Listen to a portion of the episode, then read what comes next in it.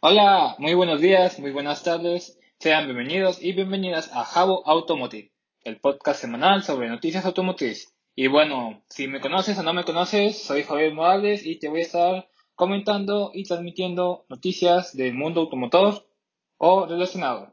Y pues bueno, te agradezco que me estés escuchando, pues ya sea en Apple Podcast, en Spotify, en Overcast, en Pocket Cast, en cualquier plataforma, ya sea de podcasting o de radio. Te agradezco que me estés escuchando y apoyando con este canal. Y pues nada, comencemos.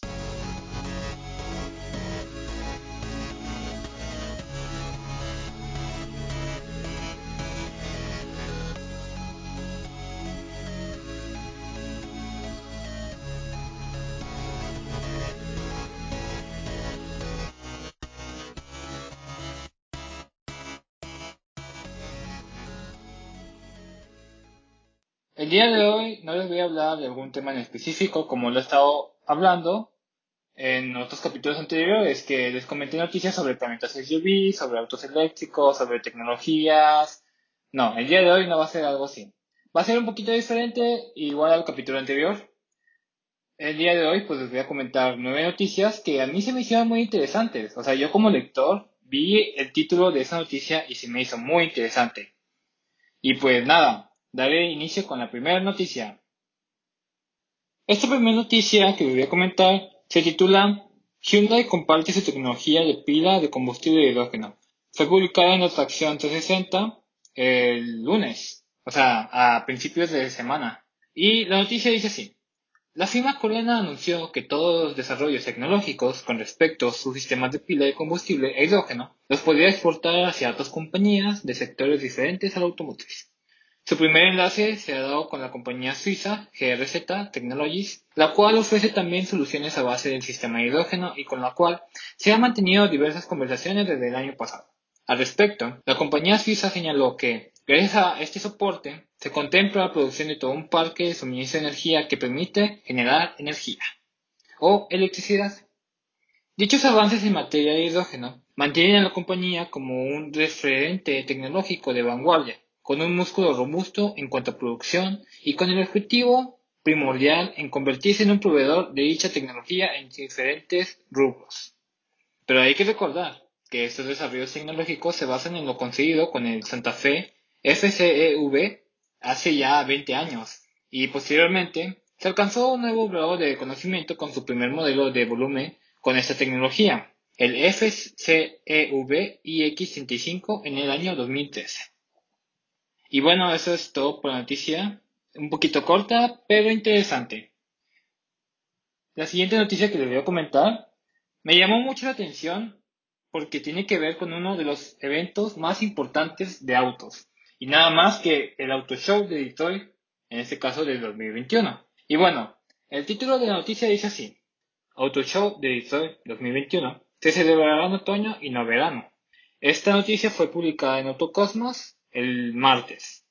Y dice así, como parte de la contingencia sanitaria, el Auto Show de Detroit tuvo que cancelar su primera edición a celebrarse en junio del 2020, por lo que su celebración quedó postergada para el 2021.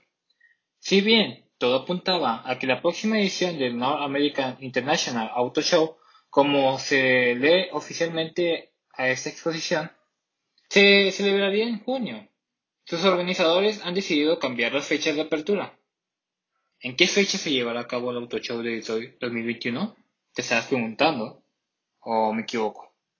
Como parte de este reacomodo, el Auto Show de Detroit 2021 se llevará a cabo en otoño, específicamente el 28 de septiembre al 9 de octubre. O sea, se va a llevar a cabo en una semana este evento, o sea, sí va a estar un poquito largo, van a ser varios días, pero pues como todo evento de autos, lo más seguro es que presenten muchos modelos nuevos, bastantes tecnologías aplicadas y bueno, el siguiente año pues no sé, lo más seguro es que mejore un poco más de tecnología, implemente nuevos sistemas, nuevas asistencias, eh, los motores tengan una mayor motorización, un mayor torque, una mayor potencia, nuevas tecnologías en la transmisión, en la dirección, todo ese segmento, o sea, ya me estoy emocionando y Ah, parezco como niño industrial. Pero bueno, siguiendo con la noticia, de acuerdo a los organizadores, este cambio de fecha se debe para no interferir con los auto shows de Nueva York y Los Ángeles, así como el Motor Show Munich, que está programado para la primera semana de septiembre. Septiembre es una excelente época del año para nuevos productos y al mismo tiempo alivia los desafíos que presenta un calendario de exhibiciones automotrices de primavera. Ahora abarrotado. Para las partes interesadas de la exhibición automotriz, dijo Rod Albert, el director ejecutivo del NAIAS.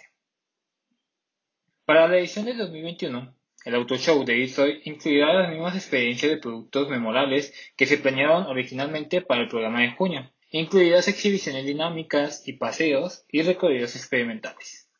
Y pues bueno, esto fue todo por esta noticia. La verdad, no, no he tenido la oportunidad de estar presente en un evento como los Auto Show, en este caso el Auto Show de Detroit o el de Los Ángeles o el evento de Múnich, pero ah, me gustaría tanto ir a un evento de estos Vamos por lo siguiente. Eso también me llamó mucha atención, más que nada por la por lo que estamos pasando actualmente. Y la noticia dice así. El COVID-19 nos enseñó sobre el uso responsable del auto. Esta noticia fue publicada en Autobill el mismo día, es decir, el martes. El 22 de septiembre fue reconocido en la mayor parte de las regiones del mundo como el Día Mundial sin Automóvil. Sin embargo, debemos pensar en su uso responsable algo que nos ha enseñado el COVID. En eso es donde la pandemia del COVID vino a dejar una enseñanza, pues a lo largo de estos meses se ha visto una reducción importante en México en diferentes rubros. El primero de ellos, y el más importante, es el que tiene que ver con la reducción en las muertes por accidentes de tránsito. Datos publicados por el Programa de las Naciones Unidas para el Desarrollo, la PNUD, revelan que México es uno de los países latinoamericanos que más se ha reducido su movilidad. La Jornada Nacional de Sana Distancia y el que los ciclos escolares se estén llevando de manera virtual han influido en ese dato y en reducir contagios del COVID. Incluso, antes de que iniciara la jornada de sana distancia, los incidentes viales se redujeron en un 59%. Y aunque posteriormente inició la nueva normalidad, entre comillas, pues la movilidad no ha variado mucho. O sea, pues sí, o sea, todavía hay mucho movimiento en, pues en las calles. Claro, o sea, la mayor gente, pues, con sus cubrebocas, con sus caretas, pero hay movimiento, o sea, no es de que no haya autos en la ciudad. Sigue habiendo movimiento. Y bueno, siguiendo con la noticia, otra de las enseñanzas que nos ha dejado la pandemia tiene que ver con la velocidad a la que se conduce. Si bien es cierto que ver calles vacías es tentador para acelerar más de la cuenta, la Organización Panamericana de la Salud indica que hay un consenso general acerca del lugar predominante que ocupa el exceso de velocidad como factor de riesgo en la movilidad. La conducta vial también ha tenido sus mejoras en nuestro país, pues durante la nueva normalidad se procura ser respetuoso con medidas como el uso del cinturón. También las acciones de empatía y solidaridad entre conductores han ido en aumento en acciones como el paso de las ambulancias y todas esas acciones han contribuido en la reducción de incidentes de tránsito en los tiempos de pandemia. Usar la bicicleta ayuda a combatir el COVID. El uso de medios de transporte alternativos como lo de la bicicleta ha crecido mucho en los tiempos del COVID, pues al tratarse de un transporte individual se reduce el riesgo de contagios. La situación económica en México ha obligado a mucha gente a utilizar menos el automóvil para ahorrar en gasolina cuando se trata de trayectos cortos. Además, el uso de la bicicleta ha ayudado a mantener una buena salud, lo que también es importante en tiempos donde la enfermedad puede agravarse por un estado mal físico. Y bueno, la OMS recomienda que los jóvenes de entre 5 y 17 años realicen una actividad física vigorosa como andar en bicicleta, correr, o algo parecido, al menos durante una hora al día. Mientras que para las personas de entre 18 y 65 años se sugiere 150 minutos de actividad física moderada a la semana. Y bueno, esto fue todo por esa noticia. Y pues la verdad sí es muy interesante porque pues ahorita esto del COVID sí ha afectado. Pues sí, esto del COVID ha afectado, aunque, aunque quieran que no. Por ejemplo, pues todos estamos encerrados, los vehículos ya casi no se usan. Esto es relativo porque hay quienes trabajan y se tienen que mover, pero no hay tanta movilidad como antes de que sucediera esto de la pandemia. Y pues quién sabe, tal vez nos vayamos a acostumbrar a este ritmo de trabajo, de vida, y pues puede que esto ayude un poco con respecto a la contaminación, porque pues el usar más vehículos pues aumenta un poco lo que es la contaminación por todos los, todo lo que es el smog, pues todos esos gases que se liberan de escape del vehículo afectan al automóvil, más aparte todo lo que liberan las industrias. Pero bueno, eso ya es punto y aparte. La siguiente noticia. Esta noticia me gustó. ¿Por qué? Porque si no saben, esta semana que pasó, el martes, si no me equivoco, eh, Tesla tuvo un evento que fue el Battery Day. En este evento presentaron una nueva versión del Tesla modelo S y también presentaron pues sus nuevas baterías. Así que esta noticia que fue publicada en Autocosmos el miércoles se titula así. Tesla producirá sus propias baterías y tendrá un nuevo modelo con un precio de 25 mil dólares. Elon Musk, fundador de Tesla, ha asegurado que su empresa producirá baterías en grandes volúmenes para sus modelos Roster, Semi y Cybertruck a partir del año 2022. Este anuncio, dado a conocer en la cuenta de Twitter de Musk, o sea, de Elon Musk, no fue vista con buenos ojos por parte de los inversores, ya que se esperaba que las baterías fabricadas por Tesla estuvieran en el mercado antes de tiempo. ¿Qué consecuencias trajo esta noticia? Lo anterior hizo que las acciones de Tesla en la bolsa de valores cayeran un 5.5% en la sesión del 22 de septiembre del 2020 situándose en 425 dólares el título. Elon Musk también señaló que la intención de Tesla es aumentar y no reducir la compra de baterías a fabricantes como Panasonic, LG y CATL, así como posiblemente a otras compañías. Incluso con nuestros proveedores de baterías funcionando a la máxima velocidad, aún proveemos una escasez significativa en 2022 y más allá, a menos que también tomemos medidas nosotros mismos. Esto lo comenta Elon Musk. Debido a la reacción del mercado de valores, Musk también aludió a la dificultad de crecer la producción de las baterías en un periodo breve de tiempo, ya que, desde su punto de vista, el fabricar máquinas que producen otras máquinas es muy complicado. ¿Habrá un modelo más barato que el modelo 3? De igual manera, Elon Musk mencionó que para 2023 iniciará la producción de un nuevo modelo, el Tesla Modelo 2, que se convertirá en el más accesible de Tesla, al tener un precio de unos 25 mil dólares. Ese precio estará asentado en las baterías, que costarán la mitad y serán producidas por la propia compañía. Al mismo tiempo, se prevé que tengan una mayor autonomía. Para el cierre de este año, Tesla espera matricular unos 500.000 unidades en todo el mundo, lo que supone un 36% más que en el año anterior, o sea, el año 2019.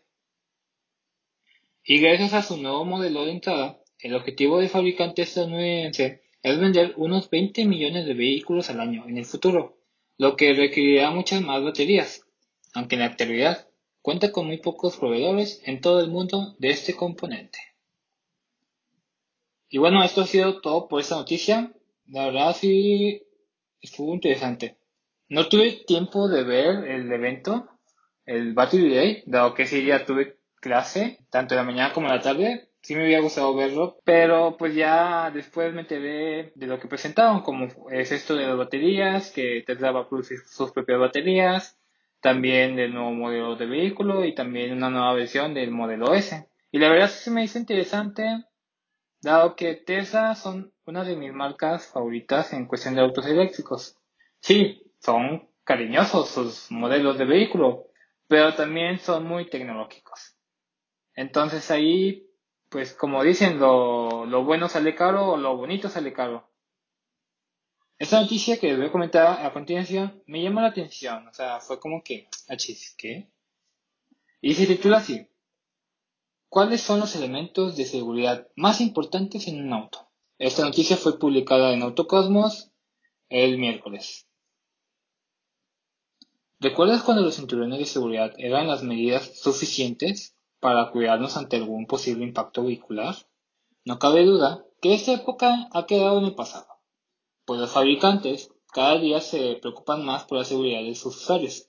Además de que, para complementar esto, el gobierno de México dio a conocer que a partir de 2020 impondrá una serie de regulaciones con el fin de exigir ciertos requerimientos mínimos para que los vehículos puedan salvaguardar en mayor medida la integridad de los ocupantes. De acuerdo a la norma, que entró en vigor el presente año, los fabricantes deben incluir cinturones de seguridad, testigo en el tablero que recuerde el uso de cinturón, cabeceras, sistema de desempañante, luces de reversa, frenos ABS, al menos dos bolsas de aire, eh, también vidrios laminados o vidrios templados, además de un certificado emitido por alguna institución que se dedique a hacer pruebas de impacto. En definitiva, esto beneficia a los clientes, haciéndolos más conscientes de ese tema, que debería ser uno de los primeros a tomar en cuenta al momento de adquirir un auto. ¿Qué sucede? O sea, veamos qué pasa. A continuación te voy a comentar cuáles son los elementos de seguridad más importantes a considerar en tu vehículo o al momento que tú vas a adquirir un vehículo. Además de los nuevos sistemas de asistencia a la conducción que cada día son más tomados en cuenta en modelos nuevos de gama media y gama alta, y además que cada vez van avanzando más, son más avanzados, quizá a muchos de ellos los habías escuchado o leído en una ficha técnica, pero tal vez no estés muy familiarizado, no sabes qué es, o más bien no sabes en sí para qué funciona o por qué está ahí. Por lo que, eliminando elementos como las ya conocidas bolsas de aire y el clásico cinturón de tres puntos, comencemos con los más sencillos. Frenos antibloqueo, o también conocidos como frenos ABS. Los frenos antibloqueo, como su nombre lo dice, evita el bloqueo de frenos y contribuye a controlar de mejor manera el proceso de desaceleración del coche, ayudando así a mantener el control. También tenemos lo que es el control de tracción. El control de tracción nos ayuda a transitar en superficies resbaladizas o de poca adherencia, limitando el posible giro de las llantas al conducir en línea recta. También tenemos lo que es el control de estabilidad. El control de estabilidad contribuye a mantener el control y conservar la trayectoria al momento de realizar maniobras de giro. También contamos con lo que es la distribución de frenado electrónica, que es otro componente que pues, debería estar en tu vehículo. Ese sistema, cuando se combina con los frenos de antibloqueo o con los frenos ABS, pues este sistema te ayuda a mantener el vehículo más estable y un poco más equilibrado al frenar. También tenemos lo que es el sistema de monitoreo de presión de llantas. Pues esto nos alerta a nosotros como usuarios que la presión calibrada de las llantas ha disminuido. Y esto pues hay que tomarlo en cuenta. No sé si estamos en un día muy caluroso, un día muy frío. Es conveniente que nuestros neumáticos tengan su presión ideal para que nosotros podamos conducir o transportarnos con esa seguridad. También tenemos lo que es el control de descenso. Esto nos ayuda a que el vehículo se deslice suavemente en pendientes muy pronunciadas, controlando la velocidad y así evitando el bloqueo del sistema de frenos. Además de que también contamos con asistencia de arranque en pendientes. Esto evita que el auto se vaya hacia atrás al momento de arrancar en una pendiente pronunciada. También debemos de contar con cámaras de reversa, o por lo menos ya la mayoría de los modelos de vehículos cuentan con cámaras de reversa que estas cámaras casi siempre van implementadas en la pantalla de infoentretenimiento. O sea, más bien, con la pantalla tú estás viendo lo, lo que la cámara observa. No sé si me esté dando a entender. Por ejemplo, cuando tú vas a, dar, vas a reversear, en la pantalla estás observando todo a tu alrededor, lo que tú no logras observar, tus puntos ciegos, entre otras cosas. Y pues, hay cuenta que la pantalla es un complemento de ayuda con las cámaras de reversa. Y bueno, como te comentaba, existen nuevos sistemas que también ayudan a evitar, en la medida de lo posible, obviamente, algún tipo de colisión, con ayudas que incluso fortalecen la visibilidad del conductor en un ambiente de 360 grados, como lo es el monitor de punto ciego, que nos notifica o notifica al usuario cuando algún vehículo, objeto o motociclista, que siempre se nos andan atravesando esos motociclistas, que encuentran en una de las zonas con peor visibilidad del automóvil. los costados traseros, entre otras partes que pues nosotros no vemos a nuestros puntos ciegos. Y esto es vital. Yo creo que esto es muy útil que lo tenga. Lo que es el alerta de tráfico cruzado, esto advierte al conductor si algún objeto o peatón se encuentra en la parte trasera, evitando una posible colisión al ir en reversa. Eso también es muy útil. Es, he escuchado que ya muchos vehículos están implementando. Eh, tenemos lo que es la alerta de salida del carril. La alerta de salida del carril avisará al conductor que su trayectoria está cambiando. Este sistema solo servirá si las marcas o bordes de los carriles están bien pintados. También tenemos los asistentes de mantenimiento de carril, Además de la alerta emitida, el vehículo retomará el rumbo adecuado, de forma con el movimiento autónomo de la dirección. Tenemos la asistencia al frenado, que creo que esto sí lo he comentado mucho. El sistema de freno reconoce el estrés provocado por una maniobra súbita y de forma automática. Adiciona la presión necesaria en el freno para prevenir un impacto. Y bueno, tenemos el asistente de estacionamiento. Esto no muchos modelos de vehículos que yo sepa lo incluyen. Y bueno, se hace el uso de una serie de sensores colocados estratégicamente alrededor de toda la carrocería para alertar de forma visual y acústica sobre posibles objetos en el trayecto del vehículo. Tenemos el control crucero inteligente o control crucero adaptivo, que mediante radares el vehículo tendrá la capacidad de medir la distancia entre el auto de adelante y pues el mismo, para regular una aceleración o desaceleración automática, sin necesidad de utilizar los pedales y de acuerdo al seguimiento del coche de adelante. Y también tenemos lo que es el asistente de mitigación o precolisión o frenado de emergencia. Con los sensores localizados en la parte frontal, el vehículo será capaz de reconocer objetos o personas, alertando al conductor y realizando una maniobra de frenado autónomo. También contamos con reconocimiento de señales de tránsito. El coche es capaz de leer los señalamientos para advertir al conductor mediante alertas en el tablero. Y bueno, por último, pues está el retrovisor electrocrómico o inteligente. Mediante una cámara trasera, el retrovisor tendrá la capacidad de convertirse en una pantalla más con el fin de ofrecer una vista angular de lo que sucede en la parte posterior y el sistema de iluminación adaptiva. Esto lo que hace es que los faros delanteros se moverán en la dirección correcta para ofrecer una vista con más luz, además de enfocar los señalamientos que encontramos en el camino. Y bueno, esto ha sido todo por esta noticia, un poquito larga en comparación con las demás que les he estado comentando, pero la verdad muy interesante. Y bueno, hemos llegado a la mitad de este capítulo. Espero y les haya sido interesante las noticias que les he comentado.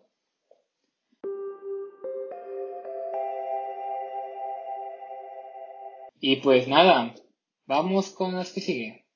Esta noticia se titula Garrett, la reconocida empresa de turbo se declaró en quiebra. Fue publicada en Autocosmos el jueves.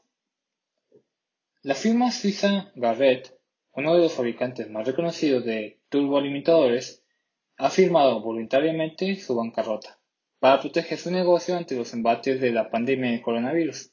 Tristemente, esto sucede a dos años de haberse independizado de Honeywell, otro importante fabricante de turbocompresores. Los problemas de Garrett no solo aparecieron con el COVID, sino que con un tema más delicado. Mientras Garrett fue parte de Honeywell, otra división del grupo, Bendix, sufrió demandas de víctimas que se vieron expuestas a piezas con asbesto. O que eso sí es alarmante, porque el asbesto es cancerígeno por los componentes que contiene, o sea, los, por sus componentes químicos más que nada. Esa mezcla de minerales que tiene el asbesto así que sea cancerígeno, dañino al ambiente, entre otras cosas. Y se ha buscado disminuir al máximo en muchas autopartes, especialmente en el sistema de freno, que es donde más se, aplica lo que es el asbesto. Culpa de las denuncias, tanto Honeywell como Garrett han tenido que hacerse cargo de las indemnizaciones Incluso estando Garrett ya independizada, el año pasado la firma suiza demandó a Honeywell, tratando de buscar un acuerdo que liberara de aquellos cargos económicos los cuales fueron impuestos por Honeywell, amarrando la empresa suiza por 30 años tras haberse separado. Garrett actualmente está buscando venderse en la bolsa por cerca de 2.1 billones de dólares, donde la empresa KPS, Capital Partners, es la favorita para hacer el rescate. A continuación, esta noticia se titula El Amazon Ring Car Alarm avisa de choques y robos en el auto. Fue publicada en Autobill y asimismo fue publicada el día jueves. La conectividad entre el vehículo y el propietario es una realidad en los autos de alta gama, pero si tu vehículo no es de esos de alta gama, pues está el Amazon Ring Car Alarm. Es un gran aliado. Lo que faltaba. Ahora el robo a vehículo va en ascenso. Este dispositivo creado por Amazon le da un toque de inteligencia al auto que, lo porte, pues al conectarlo con el puerto OBD2, el que se usa para escanear algunas condiciones mecánicas y eléctricas del auto, se reciben alertas de golpes, de remolques y hasta de robos que pueda sufrir tu vehículo. En caso de que el Amazon Ring Car Alarm detecte que existe algún problema con el vehículo, emitirá una alerta que llegará al teléfono inteligente pues de uno mismo. Esa notificación te permitirá que puedas tomar alguna acción o por lo menos hacer sonar la alarma en el auto. El Amazon Ring Car Alarm tiene la capacidad de detectar estos sucesos gracias a una serie de sensores de movimiento y de sonido, así como de algoritmos que le permiten detectar el tipo de incidente que suceda. Este dispositivo fue presentado por Amazon con un precio de unos 60 dólares, es cerca de unos 1.300 pesos mexicanos, y bueno, en Estados Unidos no requiere del uso de datos móviles, sin embargo, no se sabe cómo operaría en otras regiones del mundo. Amazon presentó otros productos para autos. Además del Amazon Ring Car Alarm, la firma norteamericana también presentó el Ring Car Cam, que es una cámara de tablero que graba lo que sucede mientras conduces. Esta cámara también tiene sensores que pueden avisar en caso de que el vehículo sufra algún golpe mientras se encuentra estacionado. Este producto puede incluir lo que es Alexa, el asistente virtual de Amazon. Otro producto que también cuenta Amazon fue el Ring Car Connect, que convierte las cámaras que pueda tener tu automóvil o tu vehículo en un verdadero sistema de seguridad. Sin embargo, de forma inicial, este sistema solo es compatible con el Tesla modelo S, con el Tesla modelo 3, el Tesla modelo X y el Tesla modelo Y. Es decir, este último producto solamente es compatible con Tesla. A continuación, ¿qué significa que se encienda la luz del ABS en el tablero y cómo solucionarlo? Esta noticia fue publicada por Atracción 360 el viernes. Las luces de los testigos del auto que vemos en el tablero muchas veces son una buena alerta que nos indica cuándo debemos actuar para prevenir un problema mayor con nuestro auto. Sin embargo, muchas veces suelen ser un misterio para la mayoría de los conductores. Nos preguntamos para qué sirven, o sea, para qué es. Lo cierto es que no deberíamos ignorarlas nunca. Una de las luces que comúnmente salta en los tableros de los autos es el del ABS, y efectivamente este testigo está relacionado con el sistema antibloqueo de ruedas, que pues nos ayuda a prevenir los temidos derrapones y con ello los accidentes que se puedan generar durante un frenado de emergencia e incluso durante la lluvia. Pero antes de decirte qué significa y por qué debes preocuparte, si este se enciende y no se apaga, pues te tengo que decir que la ABS permite que los neumáticos del vehículo continúen rodando y no pierdan adherencia al suelo, aún en casos extremos. Una forma fácil de comprenderlo es lo siguiente. Nos dejan retomar el control del auto aunque derrape. Una maravilla de tecnología que es obligatoria para todos los autos en nuestro país. Cuando esta luz se enciende, podemos conducir el auto sin temor a que éste se detenga. Sin embargo, Debemos acudir a un taller para una revisión, ya que esto podría indicar que pues tu auto le pasa algo muy importante o algo muy serio, que incluso puede poner en riesgo tu vida. Lo primero que debes saber es que es normal que al encender tu coche, esta luz se encienda automáticamente. El motivo está en que en ese instante la computadora está revisando que el ABS funcione correctamente. Posteriormente, pues se debe apagar pero de no hacerlo, el auto está presentando una deficiencia. Aunque tus frenos normales están funcionando de forma correcta, no ocurre lo mismo con el ABS. Mm, deberías llevar tu auto a revisión si esto pasa. En caso de que tu coche tenga esa luz encendida y también lo haga la de frenos, entonces tu coche es un riesgo para conducir, tanto para ti como para tu familia. Otras razones más comunes por las que la luz puede encenderse pues es la siguiente. Tiene un sensor de velocidad o un cableado defectuoso. Cuando el sensor de velocidad detecta que la rueda se bloquea automáticamente, activa el ABS. Si este se encuentra en mal estado o bien existe una falla en el cableado que lo conecta con la computadora del auto, enviará una información falsa, provocando que el sistema deje de funcionar y con ello iluminando la luz de advertencia. Para remediarlo, debes acudir con el mecánico que pueda diagnosticar este, estos componentes y reemplazarlos si es necesario. Falla en la computadora ABS. Este componente controla todo el sistema del ABS y si existe un defecto en ella, evidentemente provocará que se desconecte y deje de operar el ABS, no sin antes enviar la advertencia a tu tablero. Para remediarlo, se debe inspeccionar la computadora a través de un escaneo y si el problema reside, pues hay que repararla. Aunque lo ideal siempre será reemplazarla por uno nuevo. Otra consecuencia, pues es que el relevador de potencia de ABS está mal. El sistema informativo ABS necesita alimentarse ininterrumpidamente de energía para poder operar eficientemente, y el relé, que es el dispositivo electromagnético, es el que se encarga de esta función, por lo que si ese tiene una mala potencia en el sistema eléctrico del auto, puede interrumpir la alimentación, lo que activará la luz de advertencia. Este problema se detecta a través de un escaneo y se reemplaza el componente. También otra cosa puede ser que tu nivel de líquido de frenos es bajo. Una de las razones más comunes por las que la luz se enciende es porque el nivel de líquido de frenos está muy bajo, lo que puede encender la luz de advertencia del ABS.